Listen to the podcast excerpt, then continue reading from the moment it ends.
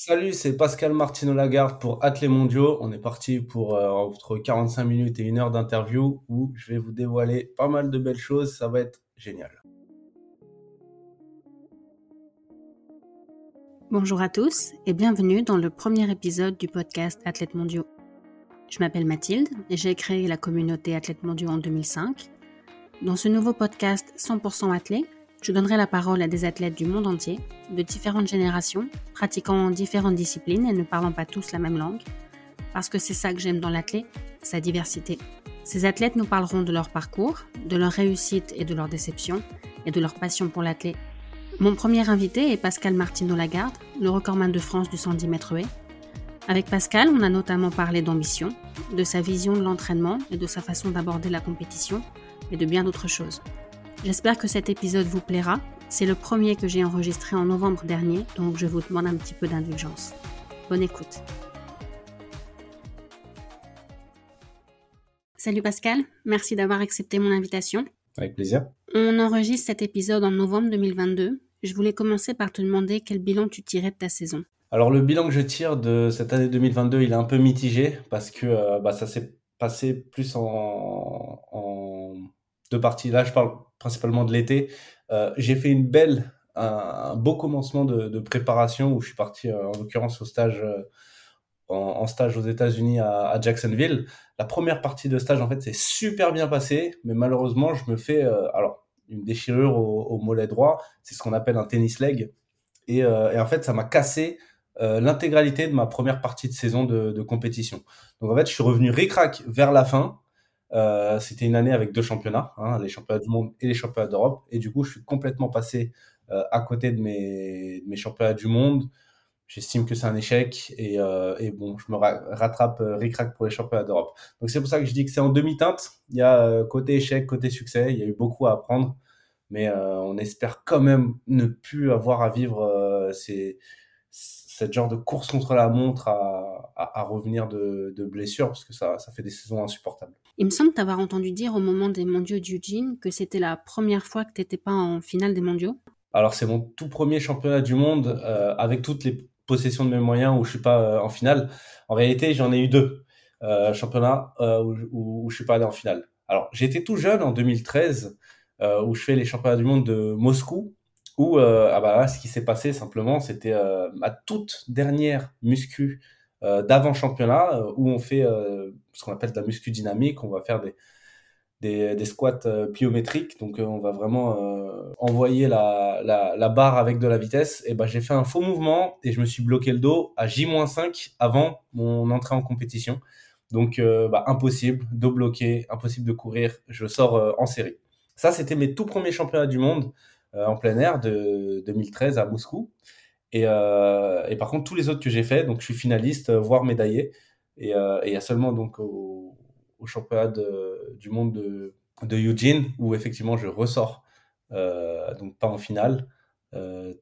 Encore, alors cette fois-ci j'avais tout. Au niveau de la santé, j'étais capable de courir, mais j'avais pas la préparation adéquate pour, pour accéder à la finale qui était très très relevée. J'ai vu que tu avais fait de la rééducation à Clairefontaine. Euh, oui, avec, le, avec les footballeurs. En fait, ce qui s'est passé, j'ai subi toutes sortes de blessures dans ma carrière et je sais les gérer. Mais le, le, mollet, c'est quelque chose que j'ai jamais été confronté en fait.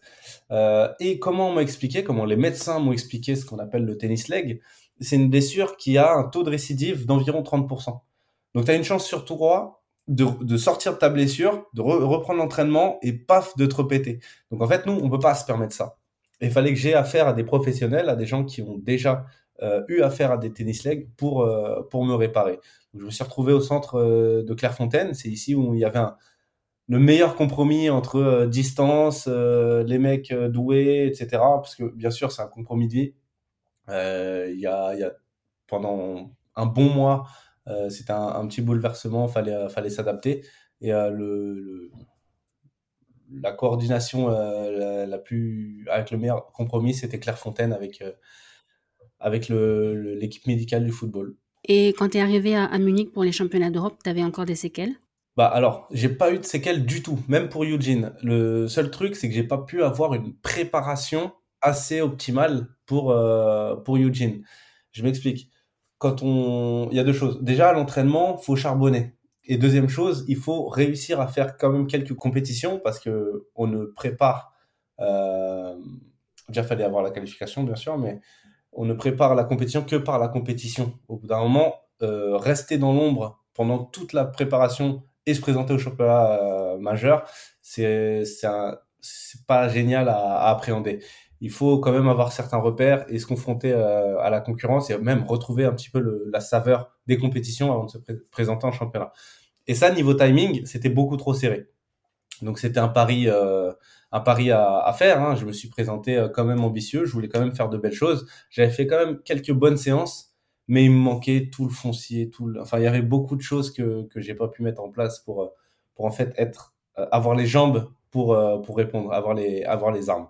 Par contre, entre les championnats du monde et euh, les championnats d'Europe, on a fait un bon bloc de travail où, où bah du coup j'ai rattrapé un petit peu ce manque de travail dû à, cette blessure et j'ai pu donc euh, redescendre drastiquement les, chronos et, euh, finalement bah, gratter une, une médaille d'argent au, au, championnat d'Europe. Mais on t'a senti content de cette médaille en fait, même si c'était super serré. Bah, soulagé. Euh, vous savez, quand on se fait une blessure, on a un petit peu tous les rêves qui s'écroulent. On, on, voit un petit peu l'avenir euh, s'assombrir et on se dit que bah, tout est fini, on va faire ce qu'on peut, mais, euh, mais c'est un peu mort. Et en fait, plus on refait euh, des séances de starting block, des belles séances SP, plus on refait des séances qui sont relativement concluantes, plus on, on recommence à nourrir ce, ce rêve-là. Et, et, autant au championnat du monde, j'avais un petit peu le goût amer de me dire ah c'était un, un peu perdu d'avance. Autant au, au championnat d'Europe, j'ai réussi à, refaire des trucs qui m'ont redonné confiance et, euh, et ça s'est concrétisé par une médaille. Donc c'était un, un, gros soulagement de, de, de, voir que non seulement je suis, je suis complètement rétabli, mais en plus euh, revenu euh, performant. Et donc, ça se joue à un millième. Et c'est d'ailleurs la une du journal L'équipe le lendemain. D'ailleurs, ouais. je ne sais pas si tu avais vu euh, que quand l'équipe a fait sa une sur toi et sur Acer Martinez, ça a fait un peu réagir en Espagne. Parce que le même jour, le journal équivalent à ouais. l'équipe, Marca, a fait sa une avec du foot. Et en mettant juste Acer Martinez en bandeau en haut. Et les fans d'athlètes espagnols avaient donc reproché à, à Marca de pas faire comme l'équipe. De, de, ils disaient comment en France les journaux faisaient bien leur travail, qu'ils mettaient l'athlète à l'honneur comme il se doit. Alors, euh, j'ai pas eu entendu cette polémique. Maintenant, je ne peux pas vraiment la valider parce qu'on a les mêmes problèmes absolument partout. Euh, c'est quelque chose euh, où on se plaint chez nous aussi que le foot prend énormément de place et c'est pas vraiment étonnant. Je, sais que moi, je donne tout pour mon sport et j'essaie de, mettre le projecteur et, faire en sorte qu'il soit mis en avant. Malheureusement, je, ne décide pas des unes des, magazines, mais c'est quelque chose qui est relativement fréquent.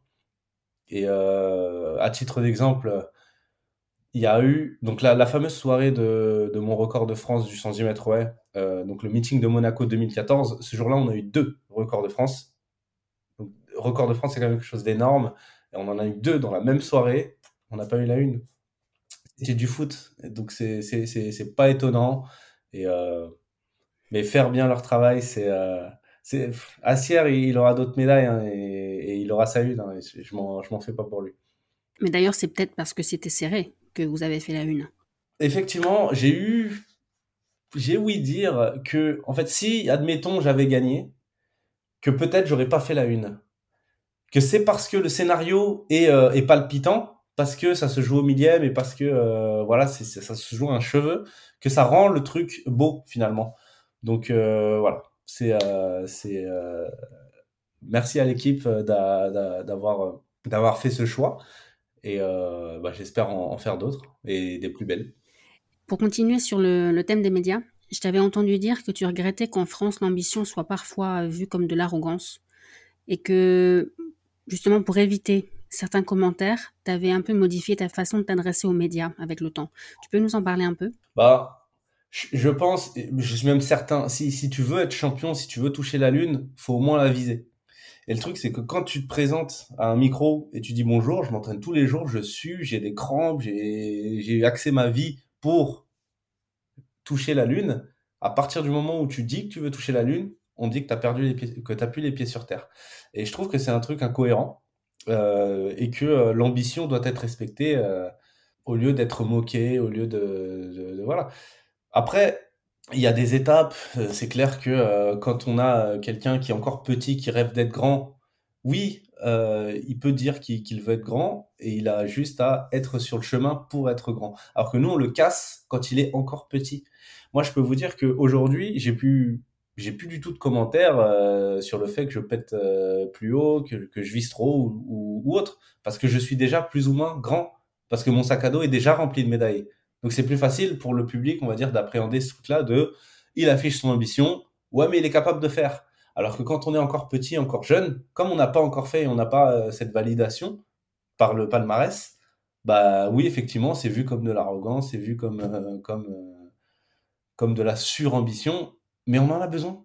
On en a besoin. J'ai pas là de mémoire là, je j'ai pas de, de, champion qui euh, qui a gagné une grosse médaille et qui, qui a fait ça par hasard en fait. C'est forcément un gars qui, qui, en a voulu plus que les autres, qui s'est arraché et ça, ça, ça passe par, par, par l'ambition et à, et à montrer son ambition. La, la modestie, malheureusement, elle ne fait pas gagner. Et tu as l'impression qu'il y a des différences d'un pays à l'autre? Largement. Aux États-Unis, c'est bien vu de faire le show. Ah, largement, largement. Mais euh, de toute façon, en, France, euh, j'ai plein d'exemples euh, d'antipatriotisme, malheureusement. C'est comme si on aime, on adore la gagne, mais tout le reste, on, s'en fout un peu. Et j'irai même plus loin, on t'attend au tournant avec un bâton. Pour le jour où tu gagnes pas, on te met des gros coups. Euh, c'est fou comment euh, les jours où tu gagnes pas, quand, quand les, commentaires et les, euh, les réactions des gens sont ont, oublié ton passé et ont oublié très très vite tout ce que tu as construit. Si tu es champion du monde, je sais pas, 2000, 2030, bah si 2032 tu te représentes et tu fais seulement deuxième, c'est pas genre ah ouais, c'est bien quand même. Non, c'est nul. Tu, vois, tu vois, cette étape, ce, ce, cette variation-là. Et ça, ça, ça, je le retrouve pas vraiment chez, chez les Américains, chez, euh, chez les gens qui affichent leurs ambitions. Parce que c'est, euh, voilà, c'est typiquement français de ne pas avoir ce, ce, support, ce, vraiment ce, ce support à, à toute épreuve dans la victoire comme dans la défaite. Et par exemple, été surprise de voir certaines réactions au moment des championnats d'Europe de Munich. J'avais lu notamment certains qui reprochaient à, Sacha Zoya, par exemple, son attitude au départ des courses. Il disait qu'il se la pétait, qu'il devait apprendre l'humilité, etc. Alors qu'il a déjà un, palmarès, en fait, même s'il est encore jeune. Alors, pas chez les grands, mais euh, je vais vous dire une chose. Sacha, si il n'avait pas une ambition comme ça, ça se trouve, il ferait pas ces performances-là. En fait, s'il baissait les yeux, s'il passait par les petites portes, il prenait pas la lumière et il était tout modeste, je suis pas certain qu'il serait capable de faire des grosses perfs pour faire les grosses perfs, il faut les vouloir. Donc euh, laissez-le être fou, c'est dans la folie qu'on trouve finalement la performance. J'étais pareil. J'étais toute ma jeunesse, j'ai affiché mon ambition, j'étais sur les plateaux télé à dire que je voulais toucher la lune. Bah aujourd'hui, je l'ai gratté, gratté la lune. Mais pour ça, il a fallu que, que, j'ai cette folie de la vouloir. Tes points forts actuels sur le 110 et tu dirais que c'est des choses qui étaient assez innées pour toi ou c'est des choses que tu as dû travailler? C'est un peu des deux. Euh, généralement, quand on est très fort, très jeune, on peut dire que c'est plutôt la génétique. On peut dire que c'est euh, c'est euh, enfin, une majeure partie de la génétique. Tu as grandi plus vite que les autres, tu, tu prends des muscles facilement, etc. Une fois que tu arrives à, un certain, à un certain âge, bah, le côté génétique disparaît un peu au profit du travail. Et là, les, les plus grands champions, c'est des bosseurs acharnés. Euh, tous ceux qui, qui, de la même manière que je disais tout à l'heure, on n'est pas champion par hasard. Nous, on a un grand exemple en France qui s'appelle Renaud Lavillenie. Renaud Lavillenie, il, il n'est pas né euh, super musclé, grand, euh, baraqué, etc. Mais par contre, ça a été un bosseur fou qui a construit ses médailles dans le labeur. Et, euh, donc, c'est enfin pour ma, discipline dans, mon cas, je pense que j'ai eu parce que je fais 1m90, 1m89, j'ai eu un, une génétique assez favorable pour les haies. J'ai essayé les autres disciplines, ça marche pas. Mais euh, tout le côté euh, technique, précision, euh, et, etc., parce que c'est une discipline très très technique, ça s'est fait dans le travail. Donc, de toute façon, ça se voit dans, ma carrière. Hein. tous mes championnats, on va dire, jeunes, je tapais plus les haies, j'avais des courses un peu dégueulasses, j'avais des, des courses pas très très jolies. Aujourd'hui, mes courses sont relativement bien léchées, ça touche pas, ça rase bien, c'est euh, beaucoup plus abouti. Et ça, c'est par le travail et, euh, et l'apprentissage de la discipline. Et c'est justement parce que tu as ce gabarit-là que tu dis parfois que c'est le 110 qui t'a choisi et pas l'inverse?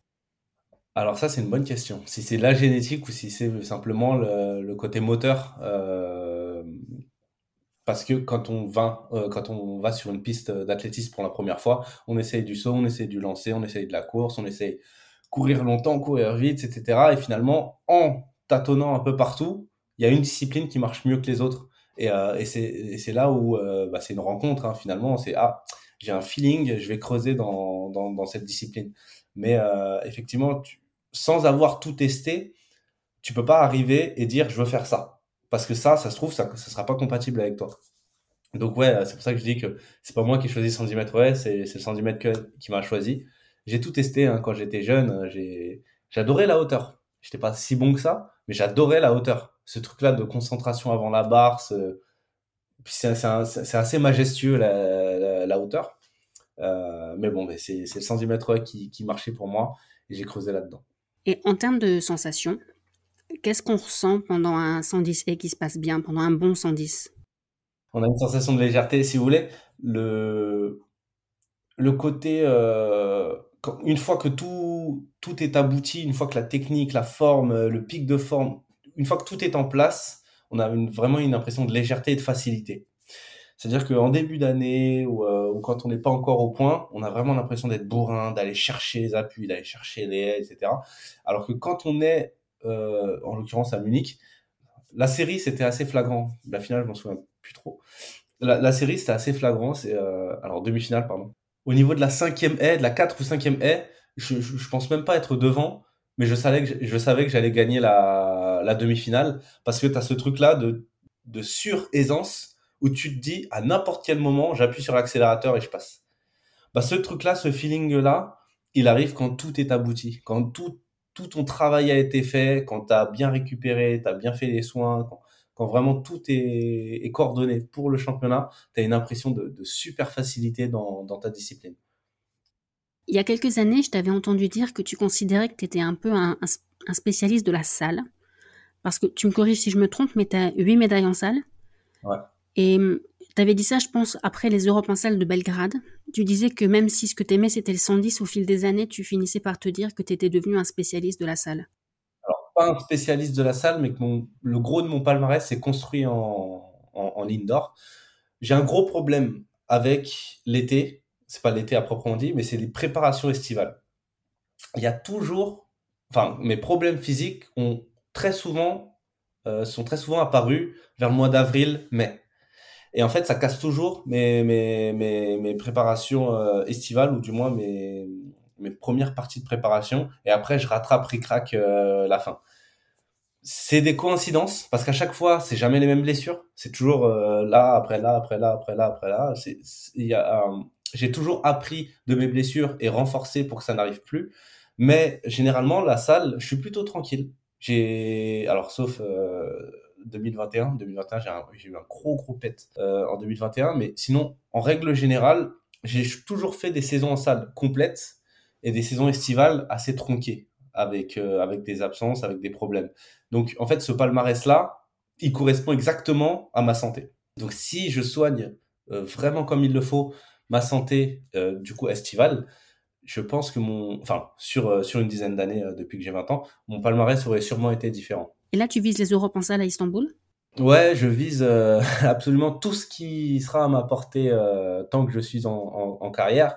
Si vous voulez, j'ai euh, déjà parlé avec Ladji Doucouré, donc champion du monde 2005 de la discipline, qui, alors ça fait, ça fait au moins 8 ans, un truc comme ça, cette discussion, ça, fait très longtemps, et qui m'a dit, texto, il, m'a dit, Pascal, prends tout. Lui, il a fait l'impasse sur, sur des championnats, il a eu des, de, bon, des circonstances euh, qui, qui, ont fait qu'il a dû faire l'impasse aussi. Et, euh, et, en fait, là, je suis dans la situation où, techniquement, oui, donc tu viens de le répéter, j'ai un palmarès qui est beaucoup plus gros en salle euh, qu'en plein air. Est-ce que je ferais pas une préparation qui est axée plein air, etc. Mais je pense, moi, je suis plutôt d'avis à, à ce qu'une carrière, c'est court. Et si je fais l'impasse sur la salle, d'une, je vais m'emmerder parce que j'aime la compétition et j'aime me, friter avec les autres. Et, et de deux, c'est pas garanti que, que la, le plein air sera mieux si je, fais, si, si, je m'absente en salle. Donc ouais, vous, vous, me verrez sûrement cet hiver avec, avec mes, moi et mes jambes. Et à Istanbul, c'est là que tu avais eu ta première médaille senior, non? A commencé à Istanbul. Euh, un petit flashback euh, hiver 2012, c'était mon tout premier championnat senior. J'étais tout jeune, hein, j'avais 20 euh, ans à l'époque, où je m'étais présenté, il me semble que j'avais un record à 7,54. 7,54, c'était pas mal au niveau mondial. Et, et je refais exactement 7,54 en finale pendant ce championnat. Et euh, je prends la médaille de bronze à mon tout premier championnat, euh, championnat majeur chez, chez les grands. Mais tout a commencé à Istanbul, donc il y a une dizaine d'années. Ça a contribué à te donner confiance peut-être? De te rendre compte que tu étais aussi capable d'être compétitif chez les grands? Oui, oui, oui, parce que quand on est chez les jeunes, on est euh, du coup sur les haies basses à 99. Quand on vient à 1m06, généralement, on a toujours un ou deux ans de trou où les, les, performances descendent ou plutôt remontent chronométriquement euh, drastiquement, le temps de, s'adapter. Et, euh, ce championnat-là, ou plutôt cette année-là, donc c'est l'année 2012, c'est la première année où j'ai franchi le cap du, du 1m06.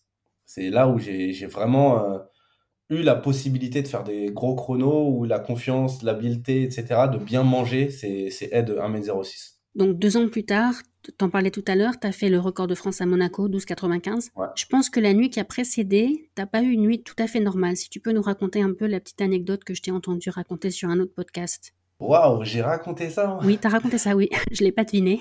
En fait, bon, ce qui s'est passé, euh, oh mon dieu, ça va parler de la Russie, mais rien à voir avec la guerre. En fait, ce qui s'est passé, c'est que euh, donc nous sommes dans un grand hôtel à, à Monaco où il y a énormément de chambres et beaucoup d'étages, etc. Et ce qui se passe, c'est que vers, euh, je sais pas, 2-3 heures du matin, bah, en fait, il y a eu un russe absolument bourré qui s'est trompé de chambre et qui retrouvait pas sa chambre. Et je crois que j'ai demandé à la sécurité le, lendemain. En fait, je crois qu'il était euh, à la même chambre que moi, mais à un étage différent. Et en fait, du coup, euh, lui, il est arrivé torché en, en, essayant de mettre sa clé dans ma serrure. Il n'arrivait pas. Il a tapé à la porte, m'a réveillé. Moi, j'ai ouvert il était à deux doigts de vomir euh, devant ma porte. Euh, je lui ai dit de dégager. Et seulement, il est resté à toquer. Et il a fini par pisser sur ma porte et, euh, et s'endormir devant ma porte. Mais c'était un athlète du meeting? Non, non, non. Alors, c'était quelqu'un du meeting, mais c'était pas un athlète. Et, et après, bon, j'ai appelé la sécurité. La sécurité l'a raccompagné à sa, à sa chambre. Mais en gros, ce record de France, il s'est fait sous ce, sous ce climat-là où j'ai été levé en sursaut par, par un mec bourré qui, qui cognait à ma chambre. Quoi. Et quand tu t'es réveillé ce, ce matin-là, tu t'es dit, ou avec la nuit que j'ai passée, ça va pas le faire ou pas du tout? En fait, si vous voulez, alors là, on va, on va rentrer un petit peu dans, dans la personnalité des athlètes. Il y a des athlètes qui, quand ils font des championnats, ont besoin de rituels. C'est-à-dire, ils ont besoin de euh, cette musique-là, s'entraîner à telle heure, euh, s'échauffer à telle heure, manger tel aliment. Il y en a même qui ont euh, ce qu'on appelle le slip du champion. C'est genre le jour où ils ont fait leur record, euh, ils vont remettre le même sous-vêtement euh, pour la compète d'après. Enfin, voilà.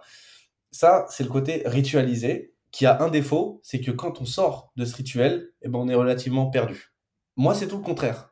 J'ai une capacité d'adaptation qui fait que euh, si, admettons, le bus est en retard pour aller à l'échauffement, si, si je sais pas, il m'arrive un truc, j'ai pas mis les bonnes pointes, ou que j'en ai rien à péter, je me dis, mon job, c'est de faire 110 mètres 110 mètres et passer 10 barrières, et je le ferai.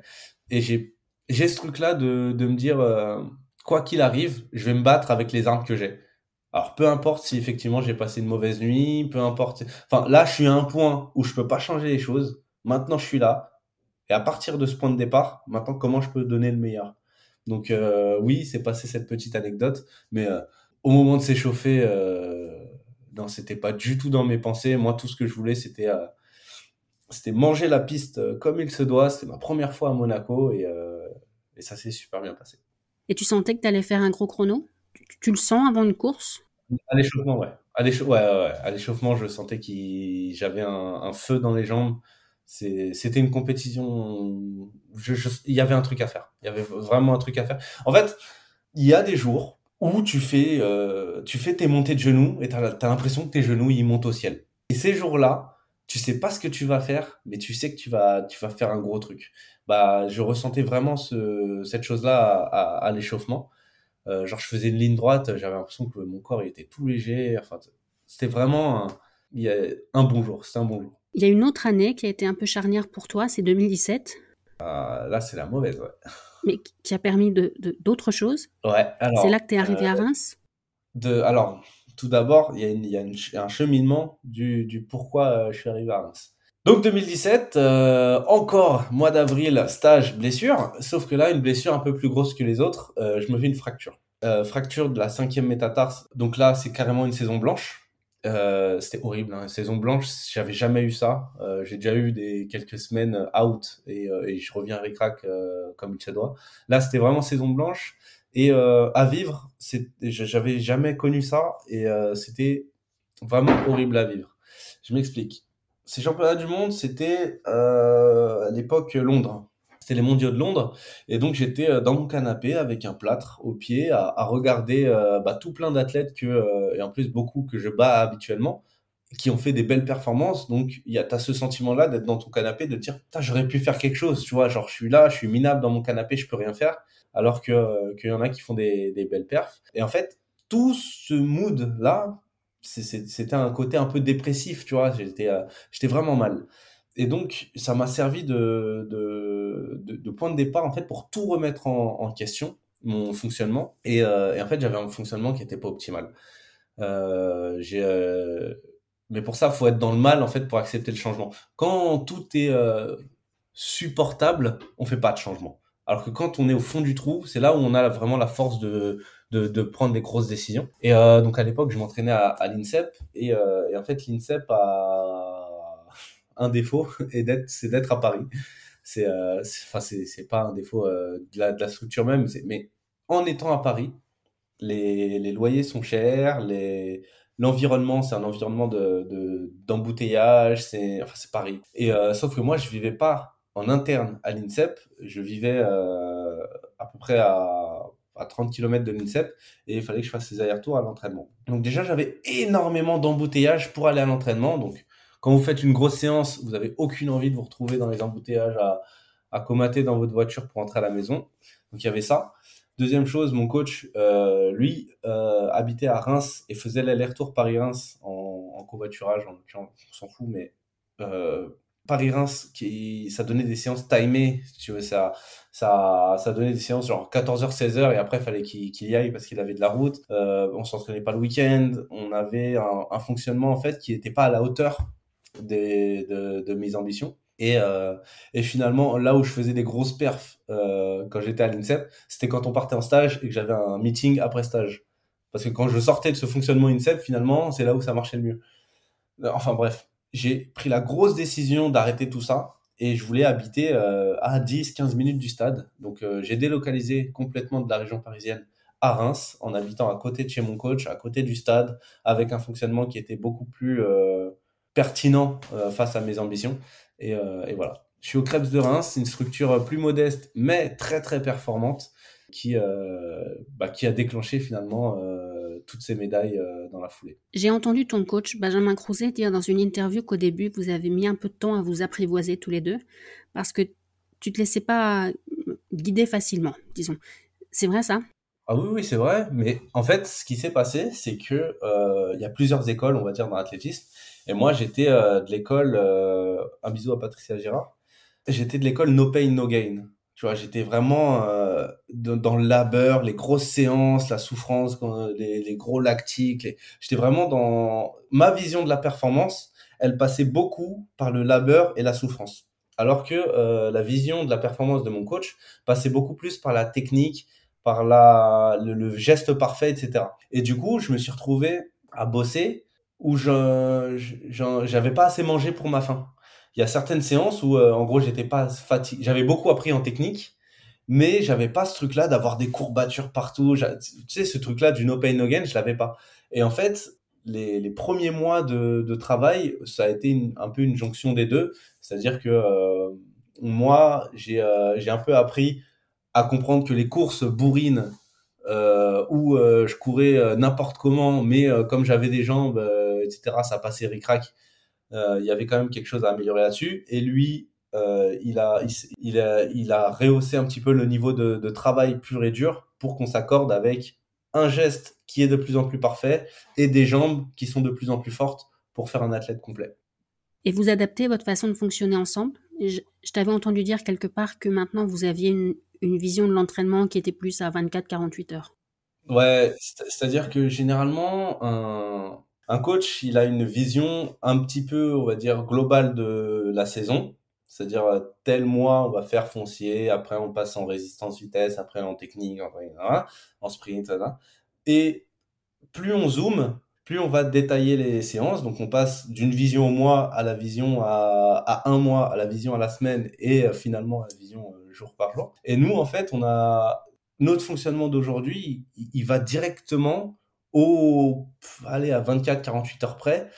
Et quand on écrit finalement un programme qui est, un, peu sur le long terme. Typiquement, quand on part 15 jours en stage, généralement, on écrit les 15 jours de stage et en fait, très vite, on gomme. Euh, et c'est ça qui est, très très important, c'est de... On a beaucoup plus un fonctionnement où euh, bah, j'arrive à l'entraînement et le coach, il va regarder, il va dire eh, les courbatures ischio, ça va là? Tac, ah, un, peu contracté, bon, on va changer ça. Et, finalement, en fait, on est en adaptation constante quand avant, au début de notre collaboration, et avec l'intégralité de tous mes coachs avant. Euh, ce qui était écrit, si aujourd'hui c'était sprint, bon, on faisait sprint. Voilà. Même si euh, bon, ça tire un peu, bon, tu fais attention, mais t'en fais un peu moins. Tu fais une série de moins. C'est tout. Mais genre, on n'avait pas cette adaptation de, euh, de ah bah vas-y, là, on va faire, on va complètement intervertir, on va tout, tout changer. Et, et ça, je pense que c'est de cette manière-là que j'ai réussi à, parce que j'ai 31 ans aujourd'hui, que j'ai réussi à finalement garder une, une performance dans la durée.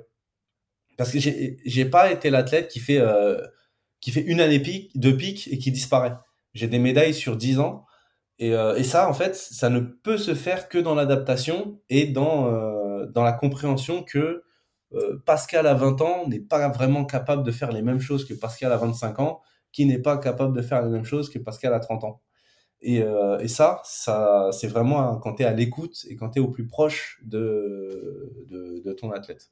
J'avais une autre question qui est peut-être un peu bête. Est-ce que le côté asymétrique du 110 rend les hurdlers plus sujets à certaines blessures?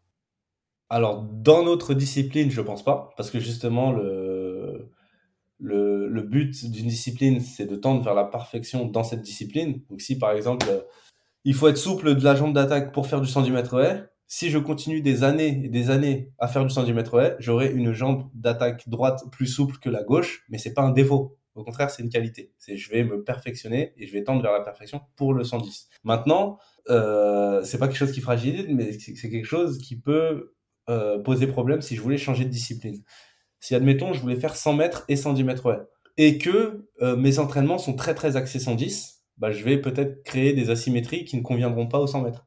Admettons. Mais, euh, mais non, non, non. Le, quelqu'un qui fait du lancer de poids euh, bras droit, s'il se retrouve avec un bras droit plus musclé que le gauche, c'est pas un problème. Au contraire, c'est c'est bénéfique pour sa discipline. Mais si tu passais sur 4 x 100 comme a fait la J à une époque, ça pourrait être problématique alors. Faudrait que j'essaye, mais je suis pas assez rapide, en tout cas aujourd'hui. Comment t'expliques la densité sur 110 en France? Alors, magie.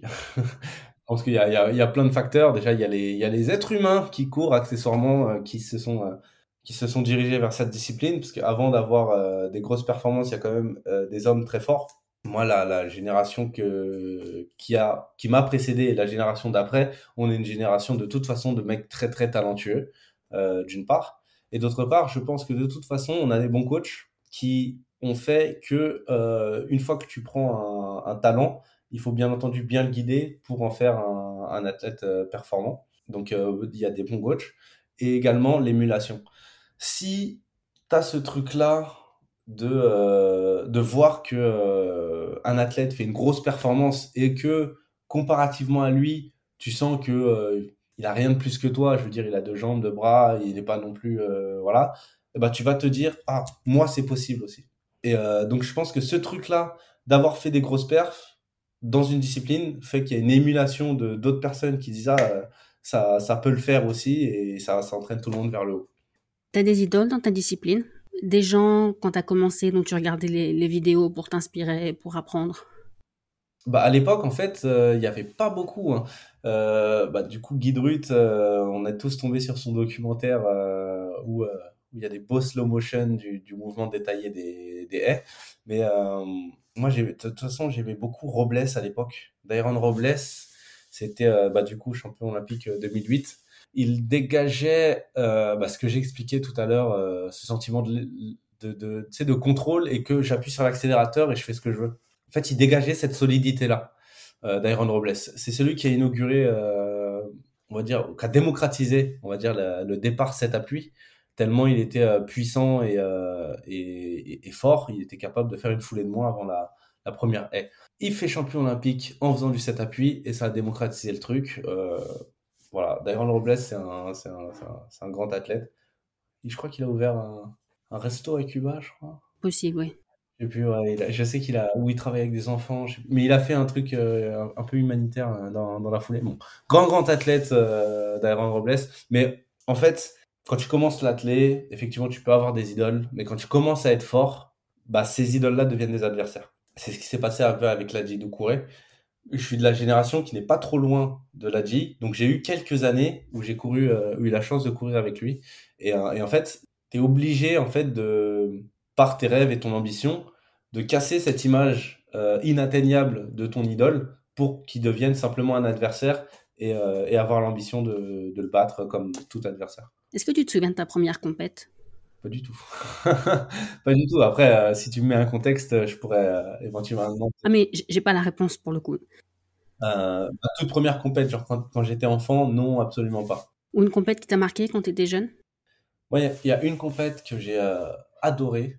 Bah, c'est la toute première fois, enfin l'une des premières fois, mais du moins la toute première fois que j'ai porté le maillot de l'équipe de France en plein air. C'était du coup, j'étais junior 1. C'était euh, championnat d'Europe à Novi Sad en Serbie où euh, je finis quatrième de, de la finale euh, du, du 110 mètres haies. Euh, à l'époque, un junior, je fais, euh, je fais quatrième en 13,40, je crois. 13,41 peut-être. Et euh, donc, à, titre d'exemple, hein, Willem Bellossian faisait 12,99 et Sacha Zoya 12,78. Enfin, voilà. Donc, pour vous dire, moi, j'étais en 13,40 euh, au même âge.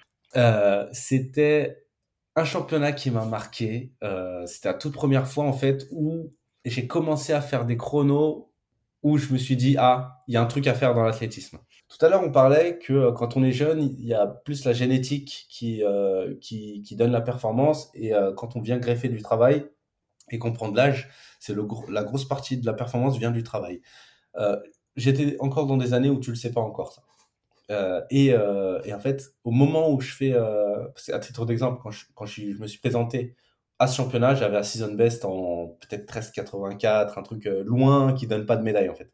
Et quand je suis arrivé en demi-finale, j'ai tapé un, gros 13,40 ou 13,39, je sais plus. Et c'est là où j'ai commencé à me dire à ce championnat, waouh, il y a un truc à faire en athlétisme en fait. Je suis capable de faire de, de grandes choses et je finis quatrième de la finale. Donc c'était un petit peu le début de, euh, parce qu'à l'époque en plus tu es encore à l'école, c'est parce que tu vas faire ta vie, etc. Mais c'était un peu le début de, ah, là je vais creuser. Là maintenant, c'est, euh, je me suis convaincu, j'ai fait la perf, je suis capable de, de, de creuser dans, dans, ce sport. Est-ce qu'il y a une compète qui t'a beaucoup appris, qu'elle se soit bien ou pas bien passée, mais dont, dont tu as pu tirer des enseignements? Les Jeux Olympiques, euh, les deux Jeux Olympiques que j'ai fait. 2016, euh, les Jeux Olympiques de 2016, c'est des Jeux Olympiques qui se sont pas bien passés et c'est des Jeux Olympiques que j'ai, euh, j'estime avoir absolument raté. Euh, je fais quatrième hein, aux, Jeux Olympiques de 2016. Et euh, ça s'est raté par la. On parlait tout à l'heure de l'aspect bourrin qui, que j'avais dans mes premières années de carrière. Et, après, j'ai passé. Enfin, j'ai eu des, courses beaucoup plus techniques et, abouties aujourd'hui. Bah, les Jeux Olympiques de, 2000, de 2016 sont à l'image des championnats du monde de 2015 l'année d'avant. C'est exactement mes copies conformes, la même course. C'est-à-dire que je fais, euh, je crois, 5, 6 haies, mais vraiment bien, mais alors vraiment, vraiment bien, et j'éclate la, la 6 ou la 7, et là, la course est finie. J'ai fait ça deux fois, donc championnat du monde 2015 et championnat du monde 2000, euh, de, les Jeux Olympiques 2016, et euh, et t'as ce sentiment de euh, plus jamais en fait. C'était accessible, euh, je pouvais monter sur la boîte, j'avais euh, j'avais qu'à faire une course très aboutie, léchée, etc. J'avais les jambes, tout était en place et j'ai tout gâché. Et ça, euh, ça, tu peux t'en mordre les doigts et après, tu apprends. Et dans la foulée, euh, donc 2021, parce que c'est pas 2020 parce que Covid, 2021, alors là, c'est tout le contraire. Donc, je me présente en finale des Jeux Olympiques, alors avec une, préparation absolument nulle. J'ai des, des blessures, genre, s'il y avait un athlète sur lequel on pouvait pas miser, c'était moi. en tout cas, en 2021. Et, euh, et en finale, et bah là, justement, grosse, euh, grosse performance. Donc, je fais cinquième hein, euh, en 13-17. Grosse performance. Je, je, fais une course très aboutie avec, dans laquelle j'ai rien à dire. Avec les jambes que j'avais, j'ai fait une course où ça touche pas. Chaque, tout est en place, tout est bien. C'était une course vraiment très très belle. Et donc, euh, c'est euh, c'est un petit peu ma carrière qui a été comme ça. Le, le bourrin dans les premières années qui gâchait des courses. Et, euh, et du coup, le, le, le, technicien à la fin qui, qui finalement est capable de gagner des médailles parce que, on le sait, la personne qui remporte des médailles, c'est la personne qui ne touche pas. Mais tout ce que tu racontes de tes courses, c'est des choses dont tu te souviens ou c'est des choses que tu sais parce que tu as revu les vidéos après? Euh, alors dans mon début de carrière, je regardais beaucoup mes courses. Aujourd'hui, je les je les regarde presque plus. Quasiment pas. Pour, pour vous dire, je, je c'est beaucoup plus quand je fais genre des interventions dans les écoles ou quand je fais des, des présentations d'entreprise, des choses comme ça, où ils diffusent des courses et moi-même, je suis, je suis spectateur de la chose. Quand je rentre à la maison aujourd'hui, je, je me déconnecte et je passe vite à autre chose. Donc euh, non, non, non, c'est vraiment euh, le sentiment que je vous raconte là, c'est vraiment le sentiment de l'intérieur. C'est pas, euh, c'est pas la réflexion après coup ou après visionnage. C'est vraiment le, le sentiment intérieur que, que j'ai. T'es quel type d'athlète en chambre d'appel? T'es plutôt celui qui est tout seul dans son coin, celui qui fait les 100 pas, celui qui chante, celui qui raconte sa vie? Je suis celui qui médite, celui qui attend patiemment sa course. J'ai absolument pas de comportement de vouloir euh, déstabiliser les autres, faire des grosses montées de genoux bruyantes à côté de toi ou de et ceux qui font ça, euh, généralement, j'en rigole. Tu peux citer des noms si tu veux. Non, non, non, ça, ça ira, vraiment pas. Et, euh, et si tu veux, j'ai j'ai généralement un... Ça dure à peu près 15-20 minutes la chambre d'appel, ça dépend je vais euh, simplement mettre mes mains sur mes genoux, avoir euh, le dos bien droit, fermer les yeux et répéter dans, ma tête la course. J'ai pas d'attitude particulière en, chambre d'appel et, euh, et, je pense que c'est mieux comme ça, c'est plus sain. De la même manière, on parlait d'adaptation tout à l'heure, que je suis pas un athlète ritualisé. je peux pas te dire, moi en chambre d'appel, je fais ça généralement, effectivement, je vais me poser, je vais attendre euh, patiemment et, si je m'ennuie, je vais méditer un peu. Mais euh, j'ai pas euh, le rituel, euh, la chambre d'appel, je mets mon dossard comme ça. C'est juste j'attends et, et, adaptation. J'ai vu que tu étais autodidacte dans pas mal de domaines. Tous. Tous. J'ai vu en photo, au, piano notamment. Tu as des talents cachés Peut-être que j'en aurai plus plus tard. Mais... En fait, j'ai un peu une âme euh, entrepreneuriale, c'est-à-dire que euh, un entrepreneur, c'est un peu, il sait pas faire les choses, mais il dit j'ai envie de faire ça, et, et, pour faire ça, je vais me jeter à l'eau et je vais voir après si je sais nager. Et moi, je suis un peu comme ça. C'est-à-dire que, genre, par exemple, là, as dit la photographie. La photo, j'y connaissais rien. J'ai acheté un appareil et j'ai appris sur le tas à toucher à tous les boutons, comment ça marche, et aujourd'hui, je suis photographe. Euh, et, je pense que c'est la meilleure manière d'apprendre les choses rapidement. C'est d'être confronté à la vraie vie, à la réalité. Et je, ouais, je suis autodidacte. Euh, ouais, euh, là, demain, si, si, je veux apprendre un truc, mais je, vais, je vais me jeter directement dedans, sans, même sans réfléchir. Quoi. Pendant les moments où, où tu étais blessé, ça t'a aidé, justement, d'avoir d'autres passions dans la vie, d'avoir d'autres choses à faire? Ouais, complètement. Parce qu'en fait, si tu n'as absolument strictement que ton sport, l'athlétisme dans ta vie, bah, ça va excellemment bien quand l'athlétisme se passe bien, mais quand ça va mal, c'est toute ta vie qui est nulle. Et, euh, et en fait, ce truc-là, à encaisser, il est très dur. En début de carrière, généralement, euh, ça va parce que tu as le grain de folie qui va avec. Mais quand tu commences à prendre des années, généralement, tu commences à, euh, je sais pas, avoir ta copine, moi j'ai des enfants, euh, tu commences à avoir ton chez toi, tu commences à avoir une vision d'avenir qui fait que tu peux pas vraiment te permettre de n'avoir que ça et euh, il faut que tu stabilises un peu ta vie. Donc en parallèle de ta carrière, il faut que tu construises un truc qui te dit, euh, si ma carrière s'écroule, j'ai au moins un truc de bien solide pour, euh, pour continuer à vivre et être donc à la fois financièrement stable et à la fois émotionnellement, tu te dis, tu as bâti quelque chose et tu, tu, tu ne te retrouves pas sans rien. Je me demandais aussi si tu avais pensé à te faire sponsoriser par Blablacar parce que j'ai vu qu'il y avait une histoire avec Blablacar au moment des Europes de Munich. Alors en fait, euh, j'ai reçu énormément de messages euh, donc après ma, médaille d'argent euh, au championnat d'Europe de Munich.